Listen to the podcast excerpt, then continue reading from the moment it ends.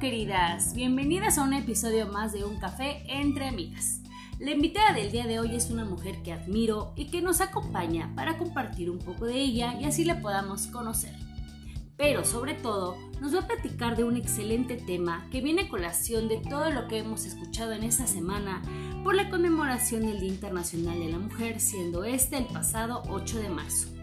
Así que si crees que haber regalado una rosa o haber compartido la imagen de Piolín de felicidades a todas las mujeres que conoces, estás en el lugar indicado para entender de manera clara y correcta esta conmemoración. Así que sin mayor preámbulo, te invitamos a que te pongas cómoda y nos acompañes a un episodio más de Un Café entre Amigas.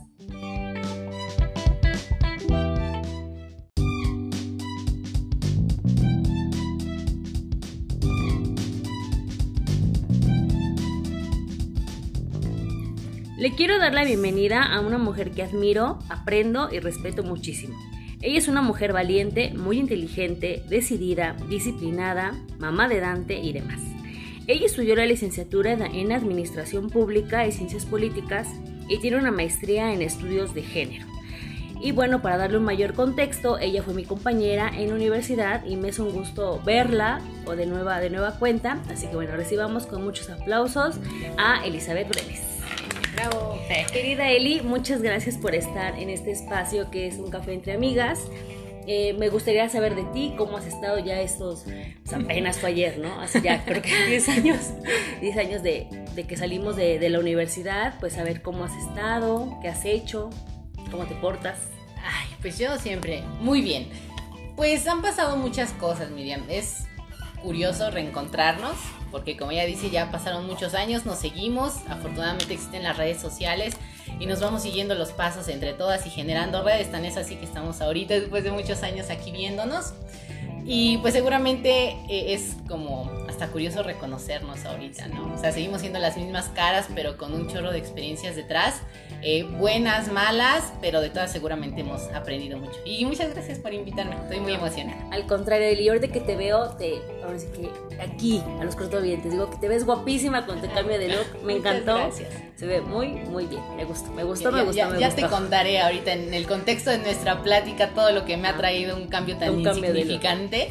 Entonces sí es Este, verdad que cuando haces un cambio de look es porque hay algo de hay Sí, algo inmerso. interno y hacia afuera, este, me ha dado muchas lecciones de cómo te ve la gente. Ya, ¿En ya te contaré Ah, ahorita en, el, en el transcurso de Yo la ando comiendo plática. ok, Eli, muchas gracias. Bueno, pues, eh, bueno, obviamente te presenté como la mamá de Dante, eh, como también me gustaría saber cómo ha sido el tema de, de ser mamá. Pues es muy complicado, ¿no? Eh, justamente apenas platicaba con su papá y le platicaba, ¿no? Cómo había sido, no sé por qué nos remontamos al tema del parto, ¿no? Y cómo lo había vivido. Y yo le dije, o sea, de- o sea, desde el fondo de mi corazón, y también lo sabe Dante porque soy como muy abierta con él a pesar de que es muy chiquito. Y le dije, para mí la maternidad ha sido muy, muy complicada, eh, a pesar de que parece que no, que soy como que lo disfruto mucho y demás. Pero, o sea, el tema de, de tener un bebé, o sea, la parte física para mí fue muy, muy duro, muy doloroso. Este, y también el tema de maternar en algunos momentos en soledad, ¿no? Porque pues mi pareja tenía que, este, que ir a trabajar a otro estado, a otros lugares. Entonces sí fue muy complicado. Entonces yo creo que de ahí parte como mi idea de, de no es un deseo mío, ¿no? Genuino tener otro hijo. Pero yo creo que es por eso, ¿no? No creo que la maternidad sea traumática o mala para todas. Pero yo creo que depende mucho, como dicen, ¿no? De cómo te fue en la feria. En mi caso, los primeros años fueron muy complicados, mucha soledad, por decirlo así. Entonces, eh, sí, ¿no? O sea, ahorita ya lo disfruto desde una conciencia. El feminismo también me ha ayudado mucho, ¿no? Como, como escucharme a mí misma. eh, de repente poner un paréntesis en lo que significa ser mamá y concentrarme en mí y a partir de que yo soy como más feliz, me he desarrollado en otras cosas que probablemente antes no podía, Claro. ¿no? Por, por esta carga que sentía que era la maternidad, este, y ahora lo disfruto más, no tanto que mientras estamos grabando, pues mi peque está aquí junto, ¿no? Y me acompaña para todos lados, y para Sí. mí ya no es una carga, ¿no? Al contrario, es como, como bonito que él lo, lo vea y, y comparta conmigo estas cosas que, que me gustan y me apasionan. Y bueno, también es como meternos ya en otro tema igual muy amplio, que es como la maternidad. Pero sí me ha tocado escuchar a muchas mujeres que sí, o sea, es como el lado, pues el lado bueno y el lado malo. O sea, porque a veces roman, eh, ¿cómo se le dice? Romanti... Sí, pues. De- Romantizamos tanto el tema de, del, de ser mamá y todo lo bonito y todo lo padre, pero pues también hay una parte y ese es eh, un episodio donde justamente habla de, hablo de la maternidad, bueno, la invitada, y es que decía, no, o sea, a mí me, me fue mal, o sea, yo me sentía muy mal. Y es algo que hacerlo visible, porque a veces las redes sociales, híjoles, también son, creo que yo que a veces llegan a ser una carga. Sí, sí, es que se, se vuelve como, como en una vara con la que tú te mides, ¿no? Y, y es inevitable, ¿no? Incluso aunque tengas conciencia, o sea, contigo misma, hacia el exterior, ¿no? Le digo, en el caso mío, con el tema del feminismo, o sea, es inevitable compararse, ¿no?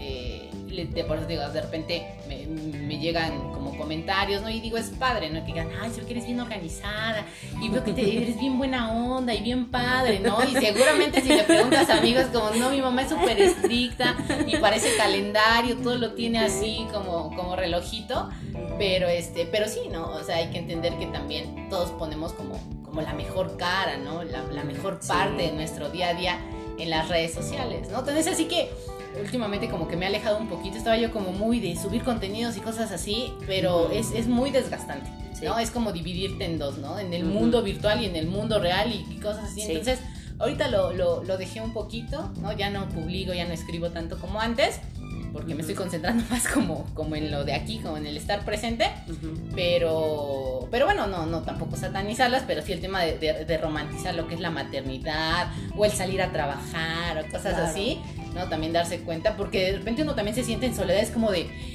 ¿a poco yo, no, yo nada más detesto mi trabajo? Yo nada más detesto, o sea, veo que todos son felices y suben fotos y viajan y, y es como de, yo qué estoy haciendo con mi vida, ¿no? Y ves a los sí. compañeros y dices, es que ella ya es directora de no sé qué, y dices, a todo le mamo. le hizo, malita sea. Y yo así de, no, ¿qué me está pasando? Soy, o sea, sí, claro, ¿no? Y sí. seguramente quien te vea te dice, ay, ¿cómo le hace ella? Entonces, el otro día encontré un video en, en YouTube o en Facebook, en alguna de las mm. tantas redes sociales. Sí.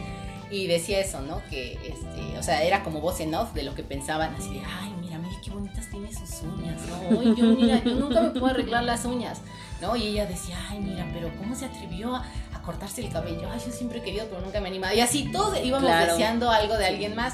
Y decíamos, claro, ¿no? Porque, o sea, uno a veces no se, no se detiene a observarse y ese desear lo, lo del prójimo, pero pues todos la pasamos sí. mal, todos tenemos buenos momentos. O sea, todos estamos inmersos, ¿no? En, en, en lo mismo. Así es, sí, Eli. La verdad es que te escucho y como que me calmo también. Sí, es que sí, no sé, a veces uno comete el error de compararse. Eh, sí. Entonces, pues justamente eh, te olvidas de, pues, de ti, ¿no? Olvidas de, de gratificarte a ti, de, de, alabarte, de quererte y de hablarte bonito a ti, que es como con la única persona con la que debes quedar bien, sí. ¿no? Entonces, pero sí, Eli, muchas gracias por compartir. y también sé que eres docente. O sea, no, te digo, yo te veo y como dices tú, ¿no? A veces, de, híjoles, a veces sí necesitamos que los demás nos echen una flor. Y a mí me encanta echarle flores a, a, todas las invitadas que he tenido. Y una de esas tantas invitadas especiales eres tú. Eres docente, eres mamá, eres mujer, o sea, obviamente pues eres mujer y, y eres como la mujer maravilla, haces muchas cosas y yo veo que las haces muy bien. Muchas Entonces, bueno, eres docente. Sí, pues eh, fíjate que el tema de la docencia es algo que me gusta mucho. Eh, a lo mejor desde una perspectiva, yo el otro día platicaba con mi psicóloga porque recomendación personal, vayan a terapia. Así este, sí. eh, eh, y es como, como esta parte decía, bueno, es que me gusta ayudar, me gusta enseñar, o nomás es el ego de que me encante, como que digan, ay, ya sabe, ¿no? Y él me, y me, y me explicaba, ¿no? Decía, bueno, es que una cosa no está peleada con la otra, ¿no? Que seas buena haciendo algo y que tengas el reconocimiento, claro, que te, o sea, te hace sentir bien, pero si es algo genuino, el que te gusta enseñar, el que te gusta ayudar. Y yo creo que a partir de que empecé a dar clases, me volví una más desenvuelta, otra este, más, muchísimo más empática porque entiendes las realidades de todos los, los alumnos y las alumnas que, que de verdad me ha, me ha, tocado ver cosas, te vuelves incluso en un refugio para tus alumnas y alumnos, eh, sobre, sobre, todo a mí, pues supongo que por el tema de mujeres me, me gustan más mis, mis alumnas, este, y otra cosa es que de repente no entendí en la universidad, ¿no? O incluso en la maestría que dije, ay, ese tema me costó. Cuando lo explico es como de, ah, ya lo entendí, sí. ¿no? Entonces, y yo lo explico mejor. así, ah, ya lo entendí, como en su momento no. Ay, sí, y ahora sí, digo, era tan fácil ser buena estudiante y, y, demás. Dije, ay, si hubiera sido como soy ahorita en la universidad, tal vez otra cosa. No sé, ¿no? Te, te, pones a pensar en el hubiera, que bueno, ya pasó. Sí, ya pasó. Pero, sí, pero, pero sí, la docencia me, me gusta mucho, me gusta mucho enseñar. O sea, todo lo que implique como compartir lo que sé porque sé que en la medida que llegues como a la persona correcta, Ujú. o sea, incluso a veces se cambian vidas, ¿no? Este, justamente ahorita antes de venir estaba yo terminando de dar una clase justamente de estudios de género. Y de repente, pues sí, ¿no? Tú esperas que todo el mundo se emocione con tu tema porque a ti te emociona y que todos se van a decir, ay, wow, qué padre, ¿no? Y el, el género y el feminismo y que la lucha y demás. Este, y cuando no ves, de repente es como de, ay, ¿qué hago? Ya no sabes si pararte de cabeza y demás. Pero tengo dos alumnas que a nivel personal le están pasando muy complicado y han encontrado en la materia pues un refugio, ¿no? Entonces dije, bueno, por algo caí aquí. A lo mejor son 15 que le está valiendo gorro mi clase, ¿no? Que tampoco, o sea, puedo ser muy buena maestra, pero si no tienen interés, pues tampoco puedo hacer como claro. mucho. Sí. Este, pero esas dos personas, esas dos chicas la necesitaban. Entonces, bueno, por algo caí ahí. ¿no? Entonces es. me, me gusta mucho la docencia, aparte de que me, me ayuda mucho a compaginar como mis horas de, de estar con mi hijo. ¿no? Ujú. Eso yo creo que es lo que más me, me gusta también de la docencia. Ah, mira, muy bien, Eli. Me encantaría un día escuchar, estar en tus clases. Muchas gracias, Eli, por compartir de nueva cuenta. Y bueno, pues, eh, como ustedes ya saben, nosotros tenemos pues unas secciones, unas preguntas que les hacemos a nuestras invitadas, pues para que las conozcamos más, también nos podamos como identificar con ellas y, ¿por qué no? Pues reírnos un rato. Entonces, bueno, Eli, eh, ahorita ya voy a cambiar un poco el orden. Eh, aquí tengo unas tarjetitas que tú vas a escoger una y pues la que te salga, pues la vas a desarrollar. A ver, escoge. La del medio es ¿Qué oso? Ok. Muy bien, vamos a empezar con risas. Así que bueno, el ¿Qué oso? trata de que me cuentes algo que te haya sucedido, que te haya dado pena al decir chin, o sea, maldita sea, porque ya me vieron, eh, no sé, no sé, algo que quieras compartir y pues que nos podamos reír un rato. Este, pues. Ay, es que yo me la paso haciendo ridículos. O sea, que- o sea, no, como que le tengo muy poco, muy poco miedo al ridículo. Yo creo que digo, es parte como de estar frente de la gente de alumnos o conferencias, así como que le vas perdiendo el miedo. Eh, y, y más que oso, o sea, no fue oso para mí, creo que fue oso para mi hijo. Pero cuando iba en el kinder, eh, de repente había como eventos, ¿no? Ya sabes, que, el día de la mamá y entonces tenías que hacer que el día y todo era disfraces y cosas así. Entonces recuerdo dos, dos, este, dos fechas que, que la maestra hizo la junta y demás y la- regularmente en las escuelas hay puras mamás, ¿no? Son las que van a las juntas y así ya había dos papás. Y les dijo, no, es que va- nos tocó la ceremonia del Día de la Constitución. No me acuerdo qué era, pero era algo de la Constitución. Entonces la maestra dio así su super idea, quería hacer una obra de teatro y que cantaran y, y demás. Y dice, pero necesito que un hombre se, o sea, salga de traje y todo porque la voz de la, de la, la canción, del, de- o sea, la voz de la canción es de hombre, ¿no? Y total que nadie levantaba la mano de los dos papás, ¿no? Y la maestra así toda estresada, ¿no? Yo así toda sintiéndome culpable, así de pobrecito, o sea, dale caso a la maestra, ¿no? Y dije, no, pues es que si nadie quiere yo me disfrazo de hombre. Y este, y la maestra, seguro nadie, casi como diciendo, ay, por favor, alguien más, porque si no la señora va a hacer el ridículo. Y los papás, no, no, sí está bien, si la señora puede. Y así de, bueno, pues le pedí un traje a mi hermano, entré con mantequilla, porque bueno, obviamente mi hermano es mucho más delgado que yo. Este, me compré peluca, digo, ahorita con mi corte hubiera podido pasar sin problema. perfecto. Pero me compré peluca en los ensayos, o sea, mi hija era así como de, ay, qué padre, mamá. Pero el día que me vio ya caracterizada, este, así como de, ¿qué onda con mi mamá? Y yo así en personaje, ¿no? Varonil, alto, galán, ¿no? Cantando la canción. Y de hecho tengo la foto, este, está muy chistosa porque yo estoy, o sea, se ve como estoy aquí con la bufanda. No, yo estaba en Festival Oti, ¿no? Realizada. Y en el fondo se ve como las mamás están viendo así como de, ay, eso sí es bien ridícula, ¿no? Y luego pasó otra vez, pero con el 2 de octubre. Nadie quería ser Cristóbal Colón y yo, maestra, pues si nadie quiere, pues si quiere yo me disfrazo. También fui Cristóbal Colón, ¿no? Entonces un chorro de osos de ese tipo que he hecho, pero pues siempre para, digo, de, bueno, hijo, tú participa. Yo, ¿cómo le voy a decir que participes si yo no participo? Entonces yo ando haciendo el ridículo siempre, ¿no? Entonces, o sea, mi- mi- mis actos de amor son hacer el ridículo, hacer el ridículo completamente, ¿no? Entonces, yo creo que son de los que más me acuerdo porque hasta fotos hay, ¿no? Que, que le evidencian, ya y con, bailando y toda sí, la barba cosa. partida, lobo plateado. Exacto. y pecho. "Ah, no, sí, sí estoy guapo. Ay. Ok, ay. Date. Ese me dio calor. Ok, bueno, pues vamos a la segunda. A ver, elige la tarjetita. A ver, es- Esta es helado oscuro.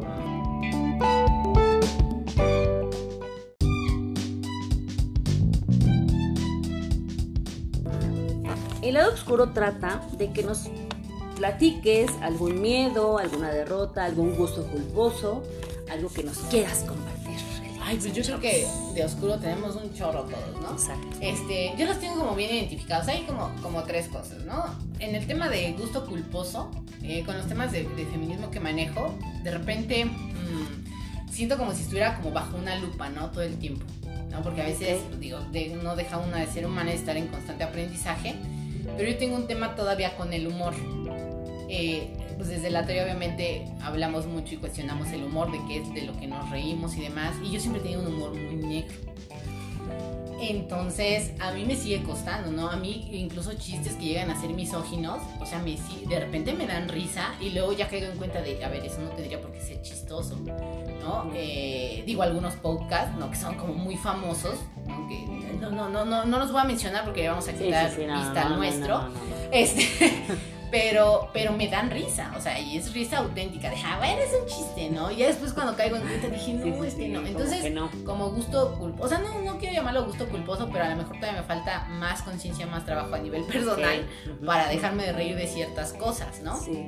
Pero sí, mi humor negro todavía me sigue Es, un- es como las canciones, ¿no? Que a veces nos Ajá. gusta y ya después como que le prestas atención a la letra y dices, Dios Ay, mío, eso Dios estaba bailando y hasta cantando. Sí, así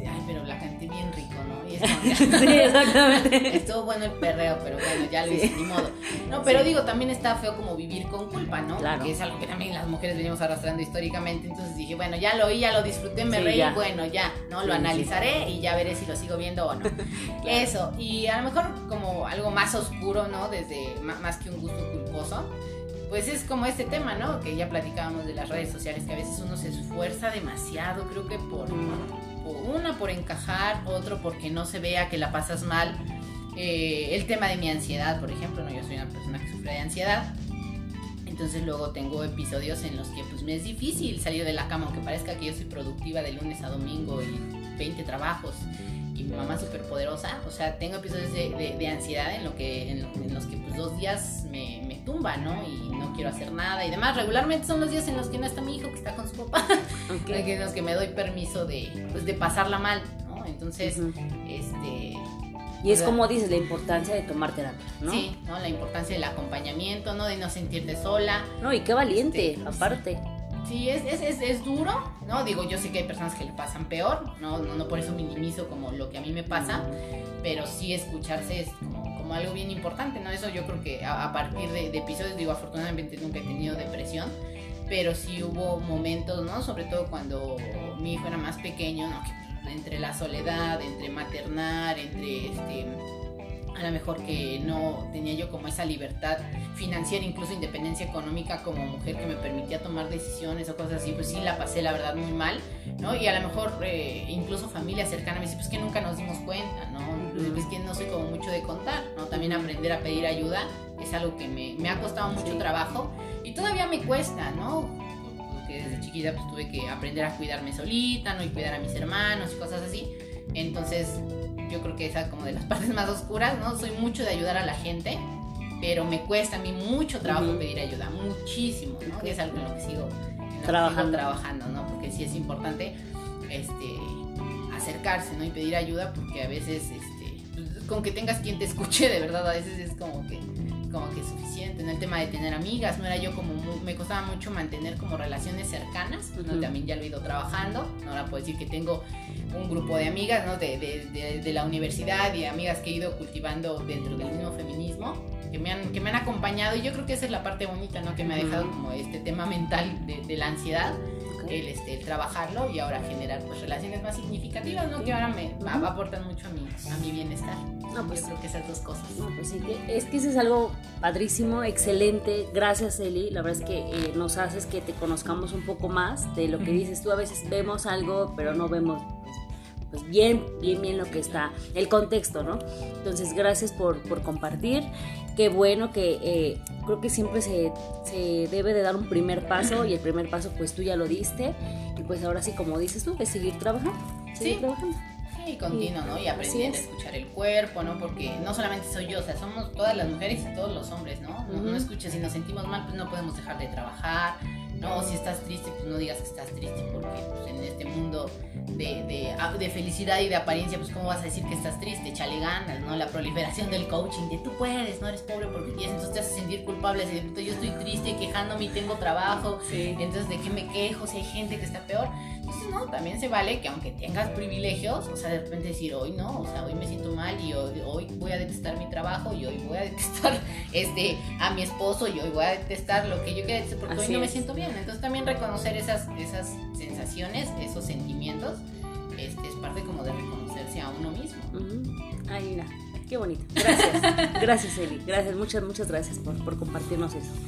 Bueno, pues después de esto, que ay, como que vamos, a quedar sin palabras, Eli. Y muchas gracias de nueva cuenta. Bueno, pues vamos a la tercera, obviamente ya no la vas a escoger, ya es la que queda, que es la de mi yo del pasado.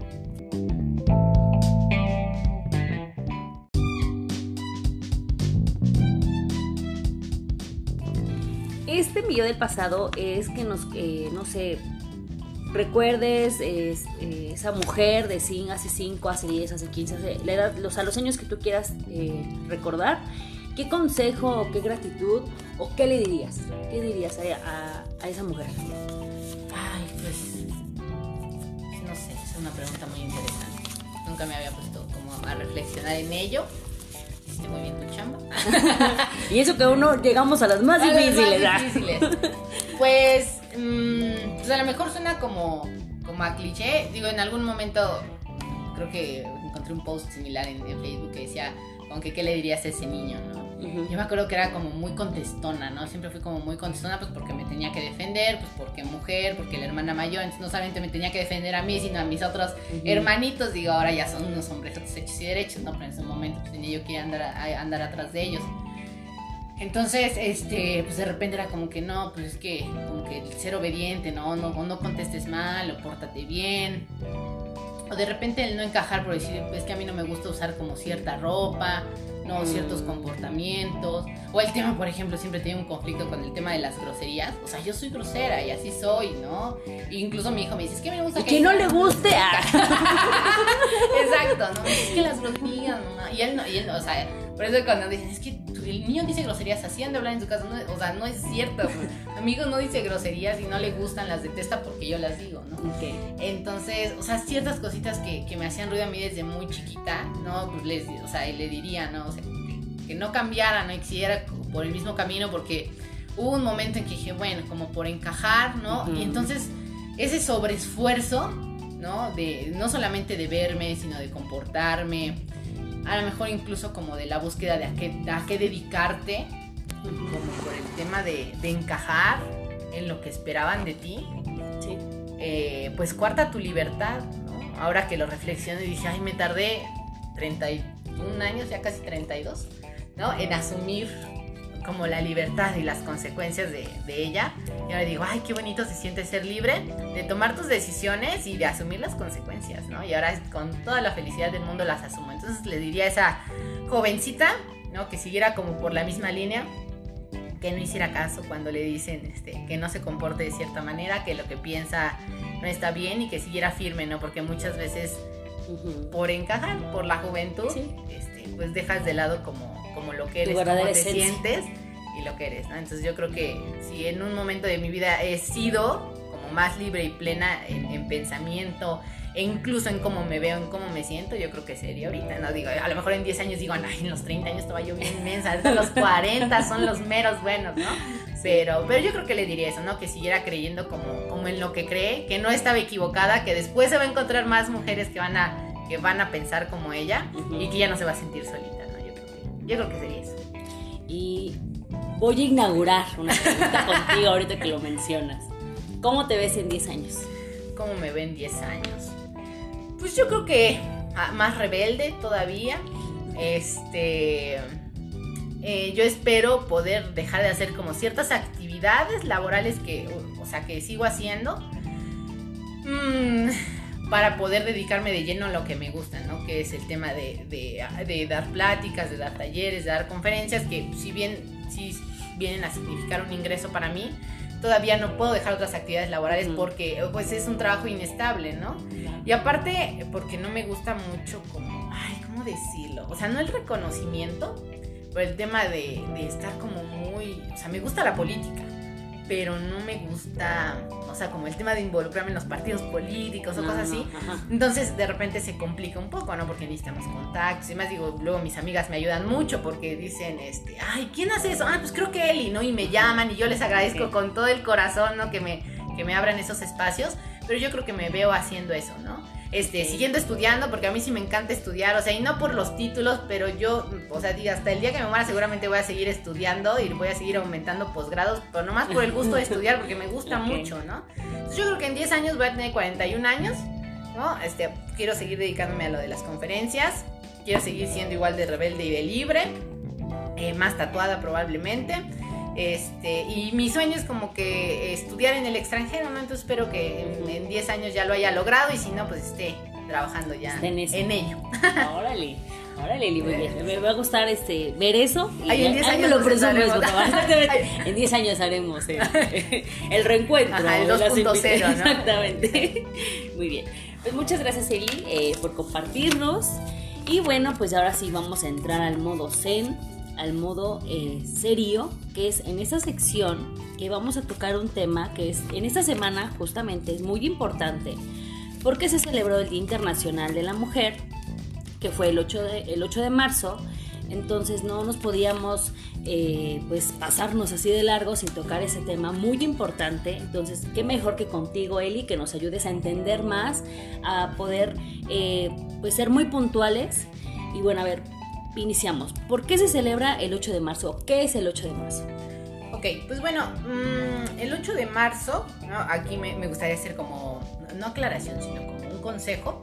Eh, de repente decimos, que, bueno, que conmemoración y celebración pues tiene como las mismas connotaciones, pero regularmente ocupamos la conmemoración, ¿no? Porque, ajá, porque no es... Eh, digamos que no es un día festivo, por así decirlo, ¿no? De, de repente se ha tornado de esa manera porque, eh, pues bueno, ¿no? también la, normalización, ¿no? de cierta manera, o la integración ¿no? de este día a la mercadotecnia, o sea, se ha vuelto muy redituable. El otro día le decía a unos alumnos, es que ser feminista es muy redituable si no eres mujer.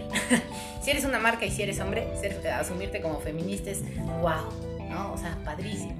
En el caso de las mujeres, pues no, no tanto, ¿no? Entonces, es, una conmemoración que se hace en torno a, eh, pues a la lucha que sigue vigente, ¿no? De repente uno cuando no conoce su historia, como nos decían desde la primaria, está condenado a repetirlo. Y es eh, sorprendente cómo, cómo, lo seguimos repitiendo, ¿no? En, en, el caso del Día Internacional de la Mujer, por primera vez oficialmente, ¿no? Si mis datos no me fallan, se conmemora en 1975, justamente cuando la Organización de las Naciones Unidas, ¿no? Este, lo, digamos que lo hace de manera oficial, pero previamente, a principios de 1900, por ahí de 1910, 11, eh, ya había un antecedente justamente por toda esta lucha respecto a los derechos laborales que se llevaba a cabo mediante huelgas y paros por parte de las mujeres que trabajaban en las textileras en Estados Unidos, específicamente en Nueva York. De hecho, hay como, o sea, como hay una historia alrededor, ¿no? Cuando mujeres, este, trabajado, unas trabajadoras mueren, este, quemadas en una fábrica, justamente por las condiciones laborales, ¿no? Algunas, este, historias marcan que fue porque alguna dejó un cigarrillo en el bote de la basura sin, apagarse correctamente, pero todas las salidas estaban eh, bloqueadas, entonces pues ninguna pudo salir muchas murieron por asfixia, otras por quemaduras, otras ante la desesperación saltaban de, los pisos más altos, lo que llevaba a su muerte instantánea, ¿no? Al caer al piso. Otras muchas historias nos dicen que, bueno, fue completamente orquestado el, asesinato de estas mujeres. Y de hecho el color morado y el feminismo, este, bueno, eh, fue eh, adoptado porque las sufragistas lo, ocupaban. algunos dicen que es por porque era un color neutro, que no hacía referencia a ninguno de los partidos de, la época, y otros de manera a lo mejor para romantizar este hecho de, las mujeres asesinadas ¿no? Eh, en, esta fábrica en Nueva York. Eh, decían que eh, por las telas y los colorantes que se ocupaban en la fábrica el humo salía morado. Entonces está relacionado con lo que dicen de las gafas violetas. Ajá, mm, Sí, o sea, al final de cuentas lo, lo, violeta va relacionado con el feminismo, justamente por eso, ¿no? Porque es un, es una forma simbólica, ¿no? De, de, asociarlo, es como el tema de la libertad, de la paz, ¿no? O sea, que se le asocia como un color, ¿no? Este, incluso como partidos políticos, pues también hay, hay, un, o sea, el color tiene un simbolismo detrás, no es nada más el, color, porque sí, ¿no? Entonces por eso, este, por eso se ocupa el tema de, de lo morado, ¿no? Alrededor del, del, feminismo y bueno, el, el, verde, pues por otra, este, de las de las luchas, ¿no? Que es el tema de la interrupción legal del embarazo y demás, ¿no? Pero en sí es el color morado justamente por eso, ¿no? Entonces cuando te dicen ponte las gafas violetas. Ah, hace referencia a que te pongas las gafas y que veas todo con perspectiva feminista, porque de repente también hay, bueno, es un tema ya a lo mejor más teórico, pero que dicen ponte, este, tener perspectiva de género o tener perspectiva feminista, ¿no? Hace alusión a que, este, a que es como ver el mundo a través de otro filtro. Y, es más, ni siquiera lo vemos desde la perspectiva feminista. Supongamos que nosotros antes pensábamos que la Tierra era plana, ¿no? Y entonces quien pensaba que no era plana, pues era completamente disruptivo, ¿no? Llevó incluso a gente a ser este, asesinada por, por contravenir, ¿no? A lo que decía en ese momento este, la iglesia y otras teorías, ponerse las gafas, las gafas violeta en este caso, o cualquier otras gafas, es ver la realidad desde otro filtro, ¿no? Entonces, las gafas violetas, ¿no? Es una, una referencia que se hace desde la teoría feminista, eh, justamente para decir que al ponerte esas gafas vas a verlo a través del filtro de la, del feminismo. Y sí, de verdad que a veces parece que como, como choro de, las que nos asumimos como feministas en público o que nos dedicamos a los estudios de género, decir, ay, es que ay, ves machismo en todo, ay, es que ves violencia en todo, pero de verdad, una vez que, por eso es la referencia de las gafas, una vez que te las pones, híjole, es como andar con un, con un telescopio, un microscopio, viendo cada cosa, ¿no? Y no, o sea, no lo puedes evitar, no lo puedes evitar pero creo que, o sea, es, complicado y te interpela mucho porque efectivamente en todos los espacios vas a encontrar, es muy difícil verlo en la misma familia. Cuando te das cuenta así de, ah, con que mi papá, ah, con que, eh, deja tú los demás, cuando te das cuenta que tú, ¿no? Tenías este, porque pues tenemos todas machismo interiorizado, ¿no? Es como de, ay, no manches, ¿cómo, ¿cómo, que hacía eso? ¿Cómo que molestaba a mis compañeras? ¿Cómo que me llegaba yo a burlar, ¿no? Yo que luego en la primaria medio bully con mis compañeras, este, pues sí, ahora si es un tema de una culpa, de, de arrepentimiento, de decir por qué hacía eso, ¿no? Ya, después en terapia lo trabajé y me di cuenta por qué lo hacía. Pero, este, pero es eso, ¿no? El ponerte tú las gafas violetas es ver, este, con otro filtro lo que está sucediendo y darte cuenta que a veces cosas que normalizas, cosas que dices, bueno, es que a todos les pasa, o bueno, pues no pasa nada, no nada más me pasó a mí, pues a todos les pasa, entonces pues es normal. A eso hace referencia las gafas violetas. Y cuando te las pones, este, es como tú, luego que usas lentes.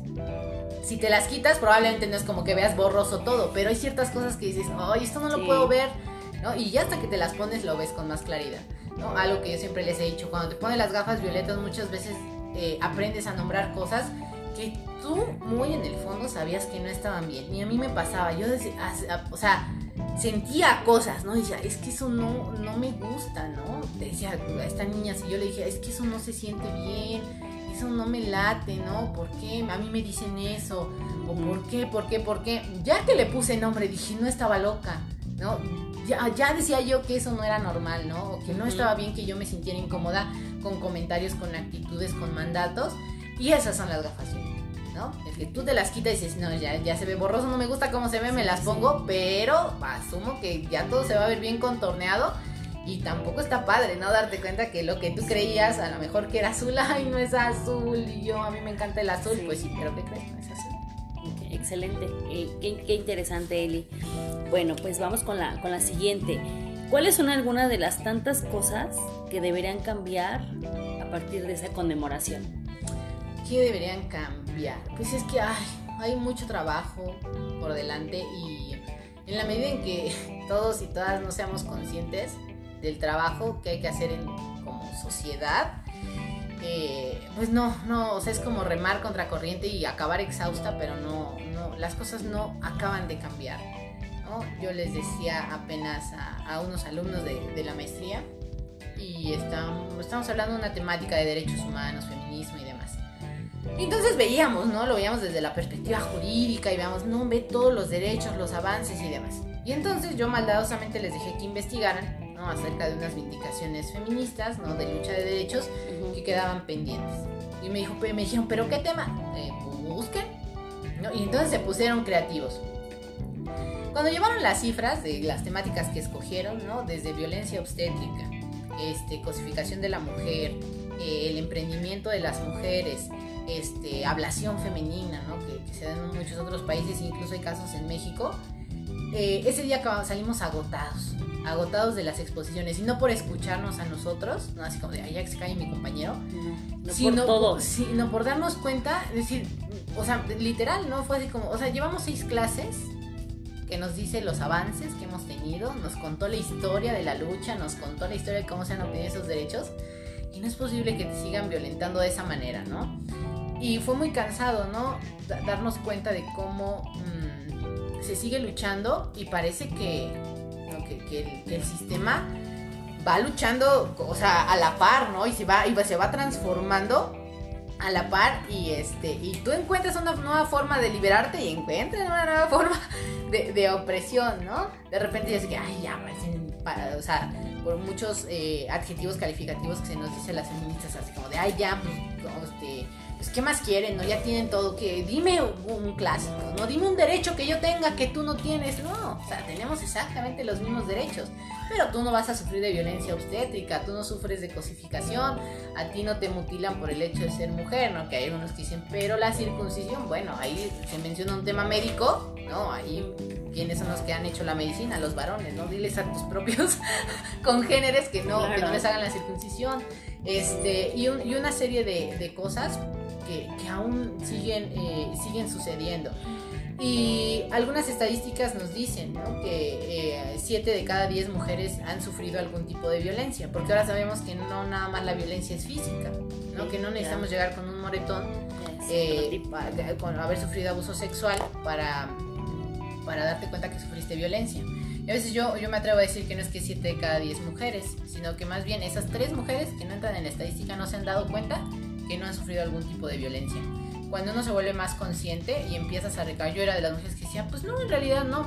¿no? Cuando empecé como a introducirme más en el tema de violencias, me di cuenta que en cada una de mis relaciones de pareja he sufrido algún tipo de violencia, ¿no? A lo mejor una, unas más, más obvias que otras, ¿no? Pero el tema, por ejemplo, que, se conoce como micromachismos, ¿no? El tema, eh, yo no sé por qué se, se, engloba en micromachismo, el gaslighting, el, el, hacerte creer que tú te estás imaginando cosas, me parece sumamente violento, eh, o sea, a nivel psíquico, eh, me ha pasado mucho con compañeros, incluso ex compañeros de la universidad, saludos si me están escuchando, este, que, que, me explican cosas, ¿no? En las que yo soy experta, ¿no? Y soy mujer y un chorro de cosas, ¿no? Y, y, digo, ¿cómo caes en eso? Y así hay un poco de comentario en tu machismo. Este, el tema, por ejemplo, en, en el tema sexual, darte cuenta que el que una persona eh, que a lo mejor te llevaba muchos años, ¿no? Eh, a lo mejor tú en ese momento decías, wow, le parezco atractiva a alguien que me lleva 10, 12, 15 años, yo tengo 19, 20 años, te das cuenta que era un tema de poder, por ejemplo, ¿no? Yo, uno de mis primeros novios oficiales era o sea, mucho mayor, porque yo tenía 18 y él tenía como 30 este, y dije, claro, era una relación de poder y aunque nunca nada fue forzado y todo era muy bonito y muy romántico, dije, claro, hay una relación de poder y entonces se convierte en violencia, ¿no? Entonces es muy fuerte darte cuenta que tú dices, ay, yo siempre me he caracterizado por tener un carácter fuerte y ser muy firme y no sé qué. Y después viene la culpa. ¿Cómo permití que me hicieran esto?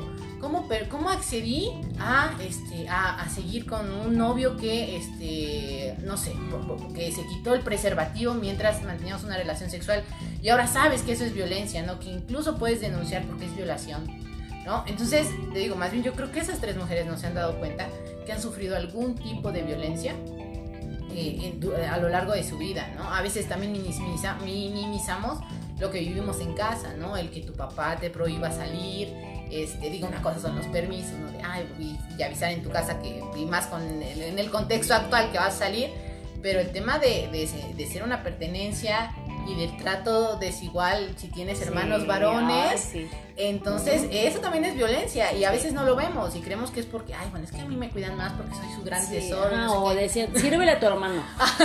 Exacto. Este, está inútil o está manco. Está manco, ¿Perdón? sí, sí, pues.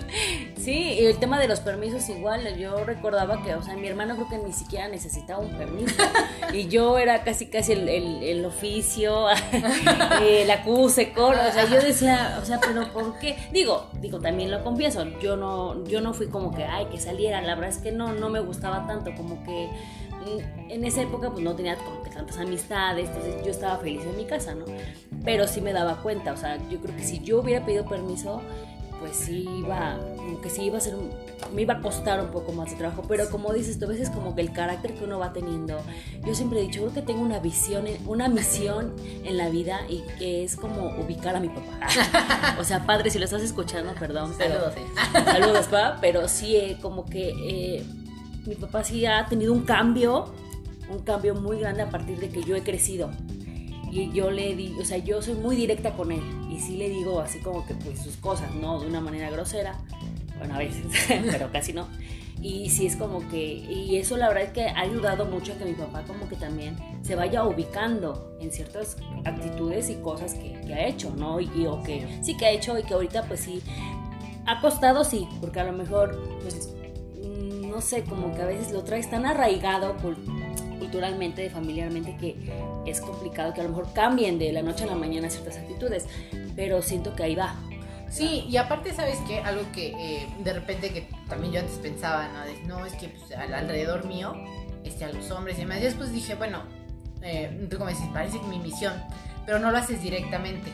¿no? Porque si no es como que echarte otra carga de ahora tengo que educar a otro adulto. Imagínate, no, sí, más bien tú, tú, tú educas a partir de los límites.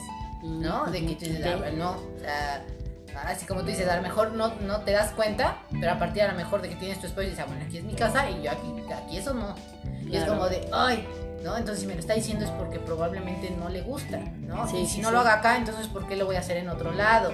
Entonces creo que esa parte justamente de esta madurez que tú dices, ¿no? Y de tener tu espacio y tu autonomía, entonces es que tú pones límites entonces las otras personas dicen, no, bueno, si no me lo está permitiendo es por algo. Sí. ¿no? Entonces, eh, probablemente sí le estoy incomodando allá, sí estoy incomodando a otras personas y no me había dado cuenta, ¿no? Entonces, el tema de, los límites también es bien importante, pero muchas veces no sabemos cómo hacerlo, ¿no? Yo también sigo en proceso para algunas cosas de cómo pongo, o sea, de cómo pongo límites, ¿no? No solamente con mis papás, con el papá de mi hijo, con mis propios hermanos, ¿no? Este, no sé, con toda la gente a mi alrededor, ¿no? Que, que de repente eh, es como con estos temas, digo, en mi familia ya están como muy acostumbrados, ¿no? Es como que ya va a empezar con sus cosas, ¿no? Y ya lo aceptan, hasta me preguntan y cosas así, ¿no? Pero de repente es como de, mm, ya va a empezar, ¿no? En otros espacios, es como de, mm". pero sin que yo diga, yo pienso como en otras personas cercanas, que no voy a decir su nombre, eh, de, repente, dilo, de, dilo, de, repente hacían como comentarios demasiado, o sea, ya ni siquiera era machismo, eso era misoginia, ¿no?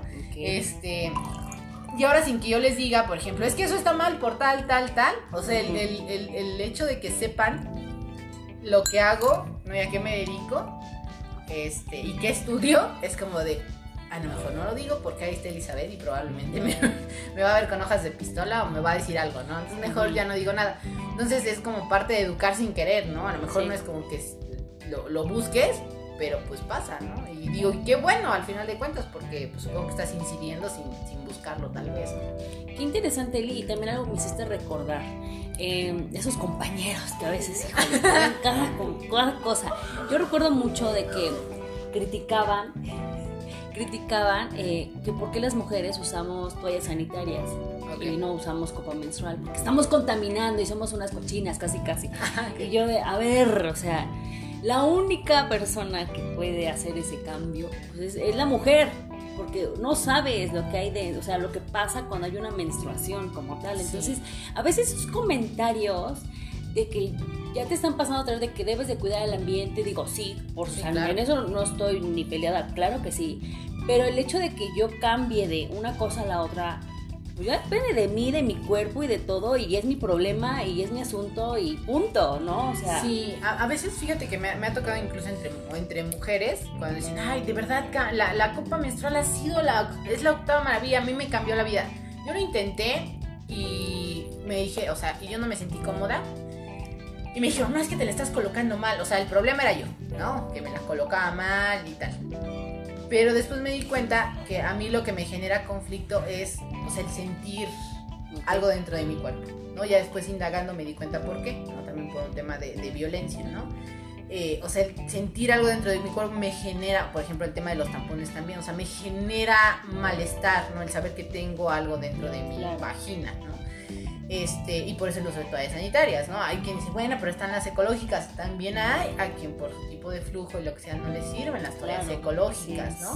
Entonces, entender que, em, eh, por ejemplo, en el tema, incluso hay este ecofeminismo también, ¿no? Que, que, habla de esos temas, pero siempre desde el respeto a la autonomía de la mujer, ¿no? Entender que mi realidad no es la realidad de las demás. Hay una rapera que a mí me gusta mucho y ella fue víctima de violación sexual, ¿no? Entonces, este, muchas le decían, eh, ay, es que la copa, la copa, la copa, ¿no? Y ella les dijo, a ver, yo no puedo usar la copa menstrual porque no puedo tener algo adentro de mi cuerpo, porque fui víctima de violación sexual y es algo que me genera incomodidad. ¿no? Entonces nunca voy a usar una copa menstrual porque me genera incomodidad. Y entonces fue como que todas dijeron, ay, bueno, no, disculpa. Entonces tú no, o sea, entender que mi realidad no es la de otras mujeres. Así es. Entonces yo creo que, por digo, a partir de la empatía siempre es bien importante. Así es, así es, así es, Eli. Em, de hecho, un pequeño comercial, tenemos un podcast que habla sobre eh, pues las preguntas que a veces nos incomoda hacerle a nuestro ginecólogo. Entonces, bueno, eh, tengo eh, ese podcast para que quien quiera visitar. Siempre es importante también tener la consulta con alguien especialista y pues qué mejor que con un, ginecólogo. Entonces, bueno, e-, ese pequeño comercial. Bueno, pues continuemos, Eli. Eh, a ver, em, actualmente nos parece normal que las mujeres votemos, pero no siempre ha sido así. Sí, ay, oh, sí. Eh, pues ahora damos por hecho muchas cosas, ¿no? las mujeres. Ay, aparte, ¿cómo cambiamos de tema bien, bien drástico ¿no? Pasamos de la menstruación al voto. pero bueno, es que es, parte de, ¿no? somos, somos seres humanos, las mujeres, y parte de hablar de nosotras, de nuestros derechos, es parte de hablar de nuestras realidades, ¿no?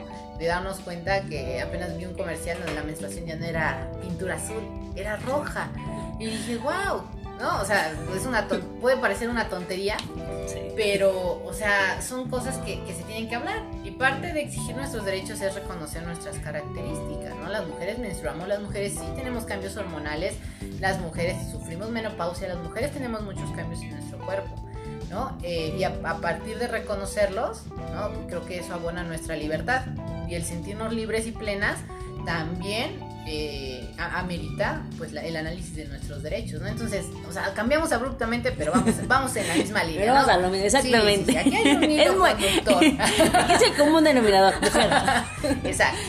Entonces sí, ¿no? Te digo, hay, hay, derechos que damos por sentadas las mujeres y por eso a veces, ¿no? Cuando, digo, es normal esta resistencia, ¿no? No, no, no necesitas asumir, decir, ah, yo soy feminista, para entender que las mujeres todavía tenemos, sufrimos muchas desigualdades, ¿no?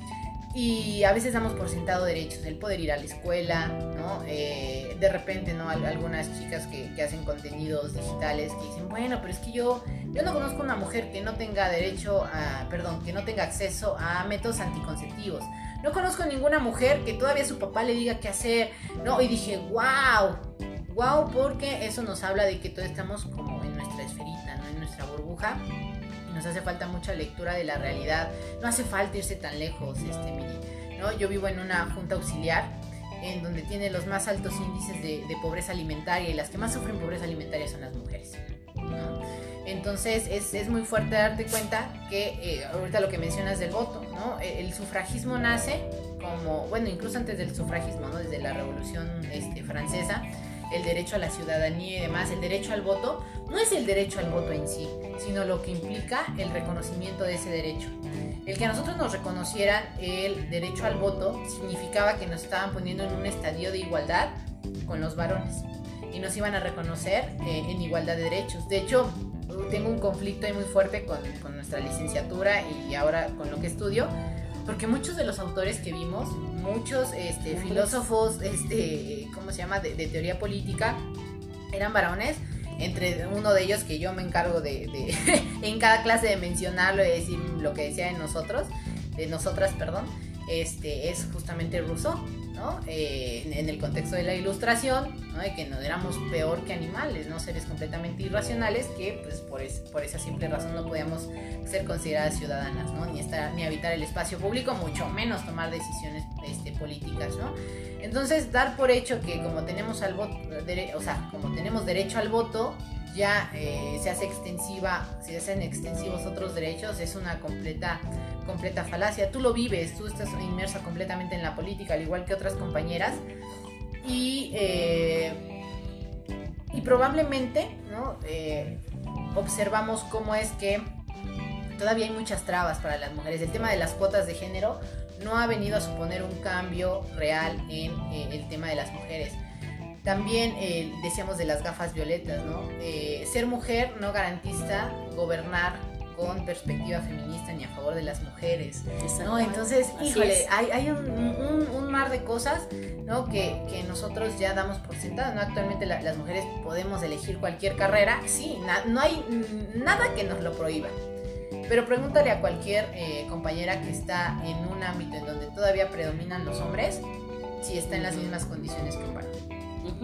Entonces, eh, damos por hecho el voto, pero todavía no, garantiza que, la democracia tenga una perspectiva feminista. Que tengamos un acceso exactamente efectivo al, poder, ¿no? ¿Quién está tomando las decisiones? Siempre hay que preguntarse eso, ¿no? ¿Quiénes están detrás justamente de, estas mujeres, ¿no? Que, están, que están al poder ¿no? Yo he tenido la fortuna de encontrarme con, muchas mujeres eh, dentro, del ámbito de la, dentro del ámbito de la política, pero que, este, que, hacen mucho trabajo a favor de las mujeres, pero que también han sufrido violencias, ¿no? La, violencia política en razón de género es muy fuerte, es muy fuerte, y poco se habla de ello porque pensamos que las mujeres que ya están en el poder, no, pues seguramente porque seguimos diciendo lo mismo con alguien se acostó, es esposa de, es tal y tal, ¿no? O sea, seguimos ah, utilizando los mismos este, adjetivos calificativos para las mujeres que están en el poder, ¿no? Entonces, es una, serie de cuestionamientos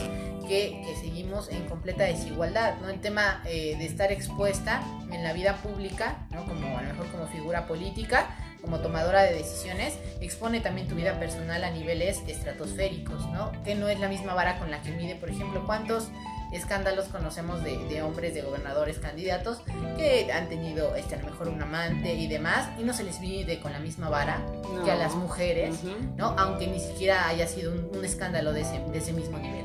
Así Entonces, híjole, todavía hay, muchas cosas por hacer.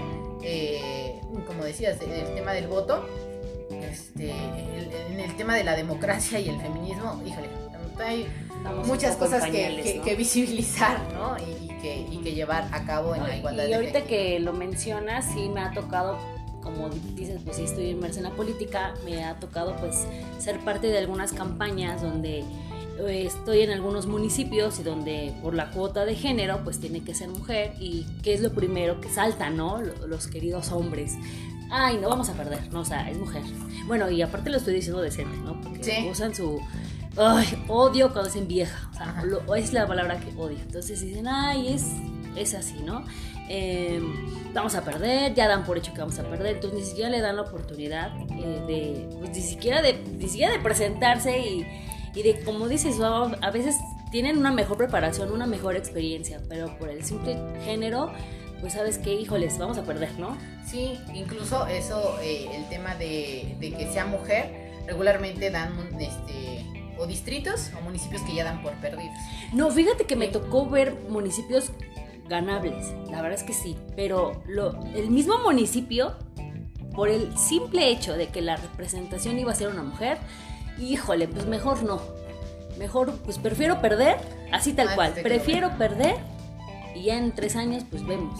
Y es cuando dices, o sea, y, pleno que, pleno 2000, bueno, que fue en el 2021, dices, no, o sea, ¿es en serio? Y sí, la verdad, híjoles, ay Eli, la verdad es que me encantaría, después te invito para que toquemos estos temas, porque si no, como que ya nos hemos pasado a otro tema, entonces sí va a ser un poco complicado, pero como bien dices, eh, sí estamos, digo, de una manera muy coloquial, sí estamos en pañales todavía, tenemos que seguir visibilizando muchas cosas, tenemos que pues sí ir como mujeres tener esa eh, responsabilidad de también señalar, porque si no señalamos, si no visibilizamos, eh, siento yo que empieza a ser como que todo de embalde, ¿no? Es lo que yo creo. Pero bueno, eh, bueno, bueno, vamos a la, siguiente, que también esta, esta me gusta mucho, que también creo que nos vamos a alargar un poco, pero ¿qué es lo del lenguaje incluyente no sexista? Ok, el lenguaje incluyente y no sexista es, es un tema bien controversial. Em, cabe recalcar que el famoso LINS, bueno, no, no el LINS, sino más bien el, el, el, neutro, el no binario, el uso de la E. Ajá, de los amigues. Oye, yo, yo partí alucino eso. No sé si esté correcto o no esté correcta, pero. Ok, ahorita, ahorita, voy a tratar de explicar. Yo no me especializo ¿no? en, en, temas de, de, no binarismo, pero. Em, a partir de, de, los dos géneros, ¿no? De, de, lo binario, es decir, de lo femenino y lo masculino, eh, pues hay quien no se asume dentro de estos estereotipos. No significa que no te asumas como hombre o como mujer, sino que no eres femenino y masculino partiendo de la idea de que no encajas en ninguno de estos, ¿no?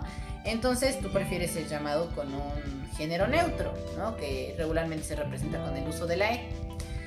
Eh, ese, eh, ese uso de la E proviene del movimiento LGBTIQ+, ¿vale? Porque de repente dicen, no, es que las feministas, no, a ver, tampoco somos como las mamás de todos los movimientos, ¿no? O sea, tenemos una agenda específica que obviamente eh, también el, movimiento LGBTIQ+, este, a veces eh, coincidimos en luchas, pero pues ellos también tienen su propia agenda, ¿no? Entonces no es, vamos a aclarar que no es nuestra, pero el lenguaje incluyente y no sexista sí.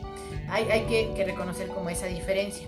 El lenguaje incluyente y no sexista hace referencia a una, a visibilizar a todas las identidades en, en primera instancia, ¿no? En segundo lugar, a no utilizar términos que puedan parecer peyorativos, incluso en temas, por ejemplo, de discapacidad. ¿no? Hay una compañera que creo, no sé, del mundo es tan pequeño de la administración pública en que, que, todas nos conocemos. Yo aprendí mucho del tema del lenguaje de discapacidad de una amiga, se llama Pilar Villegas. Ay, sí, saludos Pili, espero que nos escuches. Eh, ah, a Pili. Eh, y ella nos decía es que regularmente a la gente se le dice, ah, es que este, es una persona con necesidades especiales. ¿no? Uy, sí, sí, o, este, y demás, ¿no? Decía, no, es una persona con discapacidad.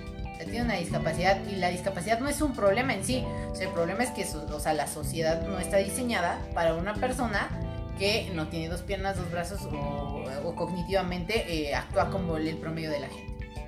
Y entonces el lenguaje incluyente y no se existaba de eso. ¿no? De eh, incluir tanto a los hombres, a las mujeres, ¿no? A otras identidades, ¿no? Que no nos quita nada nombrarlas, tal vez nos digamos, no, no, no me gusta, no me siento cómodo, pero ahí está, y que yo no lo nombre y no, y crea que no existe, no quita que ahí estén, ¿no? Entonces hace alusión a ello este, no ocupar términos o romper con, estos, eh, con estas dicotomías de, ah, por ejemplo, decir zorro, ah, es que es como un zorro, ah, es que es muy avispado, pero si yo le digo, o, es muy inteligente, muy sagaz, pues digo, ah, es una zorra, inmediatamente la connotación cambia, ¿no? Entonces también romper con esas dicotomías de lo, de lo femenino es malo y lo masculino es bueno, ¿no? Es decir, todas y todos, aunque digamos que la economía del lenguaje no te quita más de dos milésimas de segundo el decir todas y todos. O sea, es correcto, todas y todos. Este, ahí habrá quien sea adorador de la RAE. Y nos no, no es cierto que no sé qué. Bueno, desde lo que yo estudio es completamente correcto. Es mi podcast. Exacto. Es completamente correcto, yo lo ocupo. Y, eh, y, regularmente cuando estoy en un entorno a lo mejor que puedo controlar o con, con, con personas con un grupo reducido, pregunto, ¿no? Si hay alguien que necesite ser llamado en género neutro y si hay alguien, entonces me refiero como todas, todos y todas. ¿no? En caso de que me digan no, entonces me refiero a todas y a todos, así, ¿no? Para, para no excluir a nadie. Y el tema de, del sexismo también, ¿no? De, ah, es que las viejas, ah, es que... O luego también el, el, el lenguaje incluyente y no sexista incluye también muchas veces el tema de, de la publicidad, o en la administración pública de repente tendemos mucho a estereotipar, por ejemplo, vamos a celebrar el día de, este, de, no sé, se me ocurre, lo estoy inventando, de la conciencia de los pueblos originarios. Y entonces ponemos a la señora, ¿no? Que se ve que viene de una comunidad, ¿no? La, la ponemos toda empobrecida, o ponemos niñas embarazadas, ¿no? O cosas así, es volver a reforzar ese estereotipo. Entonces el lenguaje incluyente y no sexista incluye también el cómo te comunicas este, visualmente. ¿no? Porque por ejemplo, no es el lenguaje incluyente y el todo, o sea, sí es como parte de, pero es mucho más amplio que el uso nada más de un neutro. Asu. Fíjate, eso, eh, eso sí no lo sabía, eso sí me interesa. eso sí no lo sabía, y el tema de, de, lo visual, o sea, sí, sí, sí, o sea, uno da por hecho nada más lo que está escrito. Exacto. Y... De hecho, hay un, si pueden, digo, no sé si esté abierto al público, si no, me, me comprometo a, a, buscar el manual y compartírtelo. El INE, no es cierto, el INE, ajá, el Instituto Nacional Electoral, pero el del Estado, a través de, me parece que no sé si es su dirección, dirección o departamento de, de género, eh, una de mis compañeras junto con su equipo de trabajo hicieron un manual de lenguaje incluyente y no sexista. Mm, Entonces viene muy, muy eh, sencillo explicado y también referente como al, al, lenguaje también visual, porque acuérdense que también las imágenes este, comunican. Así es, efectivamente. Ok, Eli.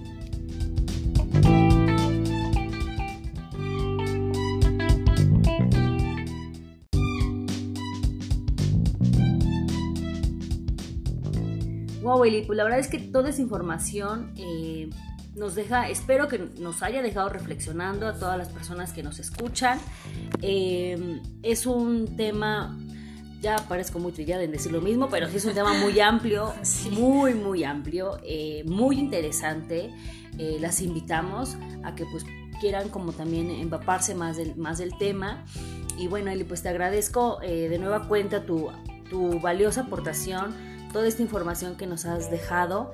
Y bueno, pues a ver eh, dónde te podemos encontrar, qué proyectos tienes, cuáles son tus redes sociales, si no las quisieras compartir. Sí, claro, en mis redes sociales eh, me encuentran como arroba consultora Brenes, así todo junto, eh, tanto en Instagram como en Facebook.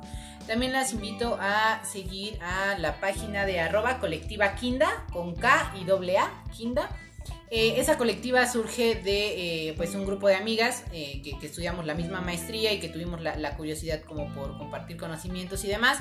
De repente ellas hacen actividades, ¿no? Apenas cerraron un círculo para mujeres que fue bastante enriquecedor.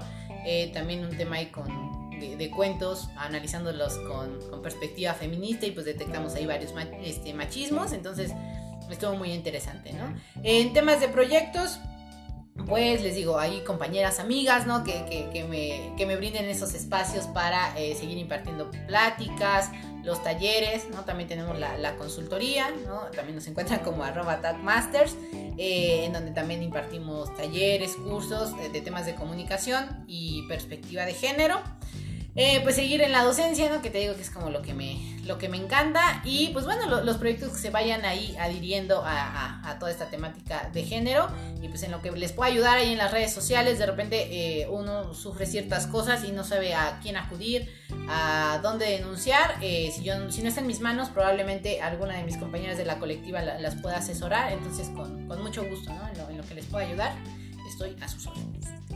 Perfecto. Pues muchas gracias y te deseamos todos los éxitos del mundo. Eh, igual nosotros les compartimos nuestras redes sociales, nos encuentran en, en, Instagram como un café entre amigas, en Facebook una página que igual es un café entre amigas, ahí voy subiendo el material, eh, las, eh, los links de donde de los podcasts, así como bueno nuestras invitadas, eh, las vamos como arrobando para que si ustedes también pues tengan como una mayor facilidad de cómo encontrarlas y bueno pues les agradezco que nos hayan escuchado en este episodio más, nos esperan, espero nos me acompañen el próximo viernes. Ya recuerden que cada viernes subo contenido. Y pues bueno, les agradezco. Gracias Eli, gracias Dante. Sí. Y bueno, pues nos seguimos escuchando en un episodio más de Un Café entre Amigas.